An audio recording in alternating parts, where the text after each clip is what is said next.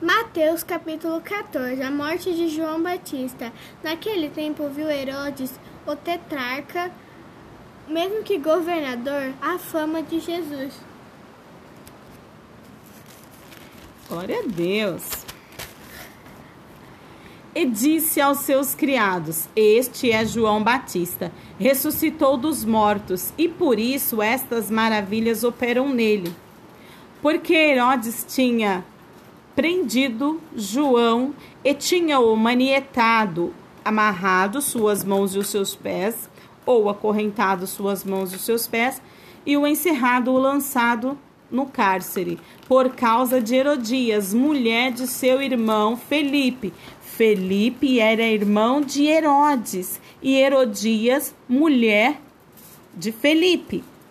E Herodes estava traindo o irmão dele. E João Batista alertou-o desse pecado, e ele intentou matar João Batista. E querendo matá-lo, temia o povo, porque o tinha como profeta. Festejando-se, porém, o dia natalício, o dia do aniversário de Herodes, dançou a filha de Herodias diante dele e agradou a Herodes, pelo que prometeu, com juramento, dar-lhe o que, o que ela pedisse, o que ela quisesse. E ela, sendo instruída previamente, de maneira antecipada pela sua mãe, disse: Dá-me aqui, num prato, a cabeça de João Batista. E o rei afligiu-se ficou atormentado. Porém, por causa do juramento e dos que estavam à mesa com ele, ordenou que se lhe desse. E mandou degolar no cárcere a João. E a sua cabeça foi trazida num prato e dada à jovem, e ela a levou à sua mãe. E chegaram os seus discípulos, os discípulos de João, e levaram o corpo e o sepultaram. E foram anunciá-lo a Jesus. A primeira multiplicação dos pães e peixes. E Jesus, ouvindo isso, retirou-se dali num barco para um lugar deserto, apartado, e sabendo o povo, seguiu-o a pé desde as cidades. E Jesus, saindo, viu uma grande multidão e, possuído de íntima compaixão para com ela, curou curou os seus enfermos, os enfermos daquela multidão. E sendo chegada a tarde, os seus discípulos aproximou-se dele dizendo: O lugar é deserto e a hora já é avançada. Despede a multidão para que vão pelas aldeias e comprem comida para si.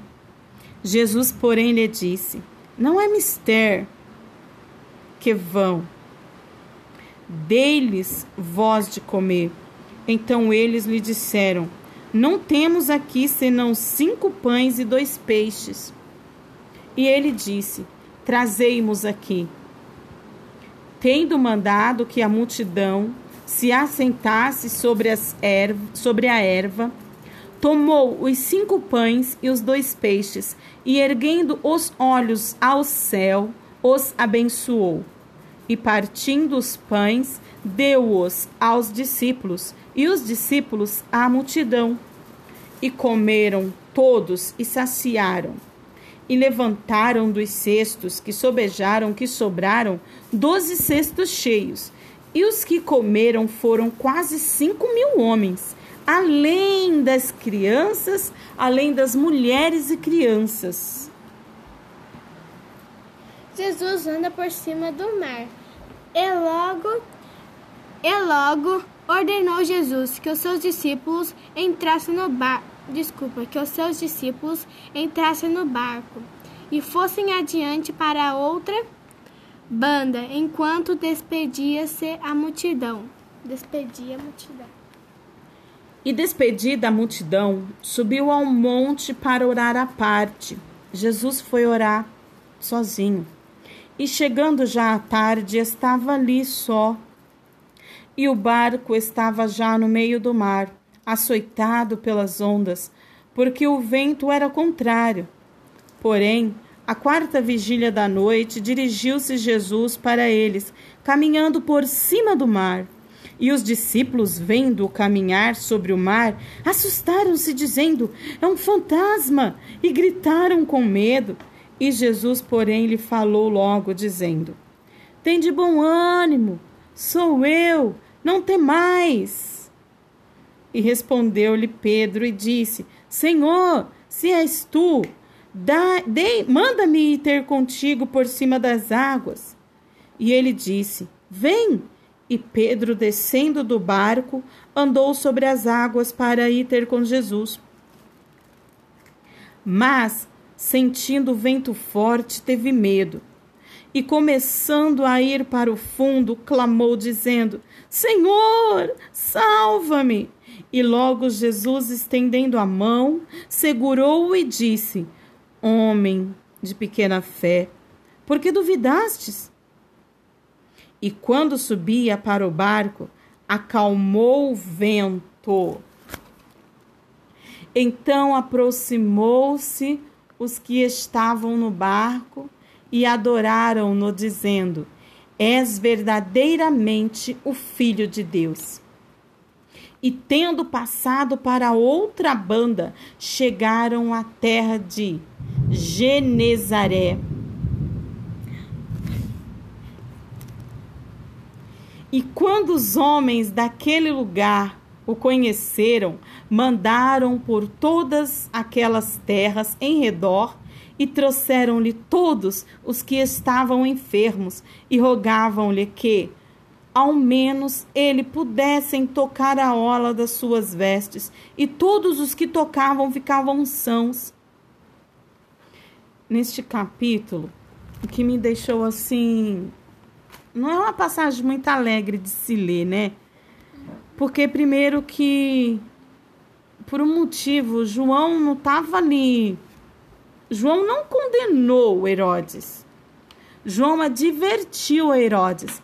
Ele falou: Herodes, você está traindo seu irmão, né? De uma maneira assim ele não usou esta palavra, você está traindo seu irmão. Mas ele disse: Não te é justo tomar a mulher do teu irmão. Ou seja, ele estava divertindo então, falando para João, João, ou Herodes, perdão. Está traindo seu irmão. Ele abriu os olhos dele que ele estava em adultério e traindo o próprio irmão. Não precisava fazer o que fez. Só porque tem o poder, só porque tinha o poder, só porque ele era o rei, só porque ele era o governador. Não. Infelizmente, nos nossos dias a gente vê muito isso, né? Pessoas que têm, abre aspas, poder, fecha aspas, né? Entre aspas, o poder. As pessoas pensam que têm o direito de tirar a vida dos outros, pensa que tem o direito de pisar em alguém, desfazer de alguém, menosprezar alguém, porque tem algum determinar algum tipo de poder, né? Ou dado pelo dinheiro, ou pensa em pessoas que em, se sentem poderosas pela sua beleza, pensa que tem o direito, né, como Herodes assim, de menosprezar, humilhar as outras, como a gente infelizmente vê alguns vídeos em internets aí, infelizmente eu já vi algumas pessoas que se consideram bonitas gravar vídeos para falar da aparência física de outras. Isso também é um tipo de crime, né? Porque ela não sabe o que, que ela vai causar a outra pessoa. Então, pessoas que têm dinheiro, e, acha, e se sente poderosas pela quantia de dinheiro, pela, pela sua quantia, quantia de dinheiro, pessoas que se sentem poderosas porque tem uma, podem decidir pela tinta da sua caneta. Só que existe um todo poderoso acima de todos esses poderosos, né? É triste ler isso, nos emociona. E em seguida, também me chama a atenção o fato de a maneira, o estado de Cristo para realizar a primeira multiplicação dos pães e peixes. Ele estava num estado aqui extremamente contristado, bem entristecido. Primeiro que João era primo de Jesus. E João foi uma promessa de Deus para o ministério de Jesus. Eu analiso dessa forma. É que Jesus está muito triste, até porque o versículo mais para frente nos ensina que ele estava tomado por íntima compaixão. O versículo 14 aqui diz que ele estava possuído, que ele foi tomado de uma íntima compaixão. Será que essa compaixão veio a Cristo mesmo simplesmente pelo fato dele ver a grande multidão? Ou pelo que tinha acontecido com o seu primo, né, horas antes? Então, Jesus, tomado por íntima compaixão, ele segue, ele não desiste. Mesmo em luto, mesmo em provação, Jesus sabia, Jesus tinha consciência do que veio e para que veio, de quem, de onde veio e para que veio. E ele continuou então seu ministério ali. Se foi uma tentativa de abater Jesus, essa caiu por terra porque esta obra estava escrita e ela precisava acontecer e ela foi realizada. Porque mesmo em luto, mesmo em dor, mesmo em grande tristeza, em angústia, Jesus foi e realizou ali a multipli primeira multiplicação, multiplicando então os pães e os peixes e conseguiu realizar o feito de alimentar mais de cinco mil homens, sem contar as mulheres e crianças e ainda sobraram doze cestos. Ou seja, Jesus sabia o que ele estava fazendo, porque sobejar vem do verbo, é, um, é o verbo fazer além do necessário, sobejar, né? É fazer além do necessário. Então Jesus sabia o que ele estava fazendo. Tem um versículo até que diz: Diga ao fraco, eu sou forte. É, agora faz até sentido a gente saber, digo fraco, eu sou forte. E Jesus, na sua tristeza, ali naquele momento que, como homem, ele sentiu uma certa fraqueza nos seus sentimentos ali de tristeza, de angústia, porque ele estava tomado por uma íntima compaixão, não só pela multidão, pelo que aconteceu com seu primo, né, com a promessa de Deus para a vida, para o seu ministério, embora tudo, tudo, tudo, tudo tem tudo tenha um propósito de Deus. Aí o que aconteceu? Jesus fez além, porque o Espírito de Deus estava se movendo dentro de Cristo. E as pessoas tiveram a oportunidade de comer um pão realizado, sendo feito, multiplicado através de um milagre. Eu acredito que aquele pão estava ungido. Estava Estava cheio de unção, cheio de poder, o pão poderoso, o pão ungido. Tamanho foi o poder que sobraram doze cestos de pães cheios. Doze cestos de pães cheios. E logo ordenou Jesus que os seus discípulos entrassem no barco e fossem adiante para outra banda, enquanto despedia a multidão. Outra coisa que eu achei lindo aqui, né? Jesus, ali a despedisse, a preocupação, além ele teve, realmente Jesus estava aqui num momento bem bem assim, a alma de Jesus realmente estava abatida aqui, porque o zelo que Jesus teve aqui, o amor do começo ao fim é inexplicável. E despedida a multidão, subiu ao monte, e ele, Jesus, se preocupou em despedir a multidão. É como se ele tivesse vendo ali na multidão um certo consolo. Eu consigo, não sei se vocês conseguem, mas eu tô falando aqui e imaginando as cenas. Infelizmente, assim, pelo fato do que aconteceu com João e também, assim, imaginando a cena de Jesus despedindo as pessoas, Jesus se aproximando e despedindo-se das pessoas ali com aquele amor, aquela atenção, aquele zelo de líder, de salvador, né? De, de, de pai assim inexplicável. É uma passagem muito emocionante, pelo menos para mim. E depois Jesus vai orar sozinho. Jesus sobe ao monte, vai orar sozinho. E despedida a multidão, subiu ao monte para orar à parte, de maneira separado. E chegando já à tarde, estava ali só. Ele queria ter aquele momento. Aqui eu consigo entender de maneira sem dúvida que Jesus realmente estava com a sua alma abatida. Ele quis ficar só. Ele quis ficar só. E a Bíblia não fala, a gente não tem relato se ele chorou, de como ele orou. Eu sei que ele ficou só, foi um momento que ele precisou para ficar só durante o luto do seu primo, durante a sua aprovação.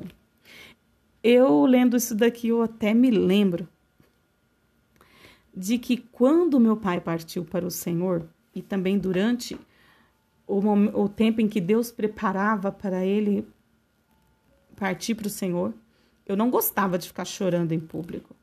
Até mesmo quando eu estive no velório, me dava vontade de chorar. Eu descia para minha casa, dobrava os joelhos à beira da minha cama e eu chorava à beira da minha cama, mas não chorava na frente das pessoas. E toda vez que eu queria chorar, eu entrava no meu quarto e chorava sozinha no meu quarto. Ou às vezes não dava tempo de chegar no quarto, eu puxava minha cadeira e chorava à mesa da minha casa ali, mas não chorava, não queria que ninguém me visse chorando. Não queria que ninguém me visse chorando. E eu lendo, vendo essa passagem aqui de Jesus, de que ele se retirou para ficar só, depois de João Batista ter sido morto por Herodes, aí eu vivenciei, eu veio na minha memória esse momento. Gente, até Jesus precisou de um momento só. Até Jesus precisou de ficar instantes só para falar com Deus. E ele era Deus, e ele é Deus. Como homem, ele era Deus. Como homem, ele filho de Deus. E ele com todo esse poder, ele precisou ficar um momento só. Foi necessário para a alma de Jesus, foi necessário para o renovo dele. E ele desceu, e quando ele desceu do monte, outra maravilha. Ele desceu do monte renovado e cheio de poder e desceu andando por cima das águas. Desceu consolado, confortado. A gente não sabe o que o pai falou com ele, o que ele falou com o pai, mas que ele desceu do monte e subiu da oração renovado, cheio de poder. Ele veio andando por cima das águas. E a glória na vida dele era tanta que os discípulos pensou que era um fantasma e começaram a gritar. E, e, Pedro disse: Ah, se é tu, Senhor, então manda que eu vá ter com ele. E Jesus disse: Ah, vem. E ele foi, e de repente, Pedro, tomado pela incredulidade, pelo aquele momento de dúvida no seu coração, ele começa a afundar. E afundando, mais uma maravilha: Jesus salva o homem e diz: Homem de pequena fé, porque duvidaste no teu coração. Gente, mais um milagre. Presta atenção. Aqui a gente não só tem o um milagre da multiplicação dos peixes, ele pega Pedro pelas mãos, coloca Pedro dentro do barco e entra no barco junto com eles. E o que acontece? Mais uma calmaria. E eles atravessam o mar. Mais uma calmaria, eles vão para o outro lado. Gente, é muito importante confiarmos no Senhor. Acalmou-se o vento forte, cessou-se o medo, parou o clamor, porque os olhos foram fitados para Jesus. Cessou-se as dúvidas, porque conheceram quem é Jesus. E existem momentos de tristeza na nossa vida, existem momentos de angústia na nossa vida. Nós somos seres humanos, nós somos falhos. E isso vem mesmo. Só que a gente não pode deixar ele ficar sendo alimentado de maneira que nos tire a paz, nos tire o sono e nos faça perder a fé em Deus. Quando a angústia vier, quem está falando com vocês é uma pessoa que sabe do que está falando. Segundo a ciência, a depressão ela é um estado de tristeza profundo. E dizer para vocês que a gente não tem motivo para ter tristezas profundas, tem sim. Quem pensa que depressão é frescura é porque nunca passou pela mesma. Mas a depressão, só a pessoa que sabe, que passa, sabe os motivos que ela tem dentro da alma para não ter aguentado. Tem pessoas que explodem, tem pessoas que têm a capacidade de dobrar os joelhos, orar, numa oração com fé ali, aquilo tudo já é aliviado. Por isso que um dos frutos do espírito é a alegria. Mas tem pessoas não, tem, cada uma tem o seu o seu modo de ser, né? Nós temos características, personalidades diferentes. Então, se você se encontra passando por alguma tristeza, por alguma, por alguma depressão, algum momento difícil, algum luto na sua vida, eu te aconselho fazer como Jesus. Vai para o seu quarto, vai para algum lugar, retire-se, fique só. E ali você chora, você conta tudo para Jesus. E eu tenho certeza que o Espírito Santo virá sobre você e você sairá daquele lugar onde você fez um altar ao Senhor mais forte. Você vai vir andando sobre essas águas de tribulação. Você vai vir parando o vento da perseguição porque foi assim que Jesus, quando ele levantou, ele veio mais forte, veio andando sobre as águas e salvando Pedro, continuou as maravilhas. Gente, a gente se encontra no capítulo 15. E a minha oração hoje vai ser bem curtinha. É, eu só pedir a Deus que te dê graça na angústia, te console na tristeza e troque todo mal-estar, tudo aquilo que te incomoda, tudo aquilo que te atormenta, que te perturba, pelo dom, pelo fruto do Espírito Santo.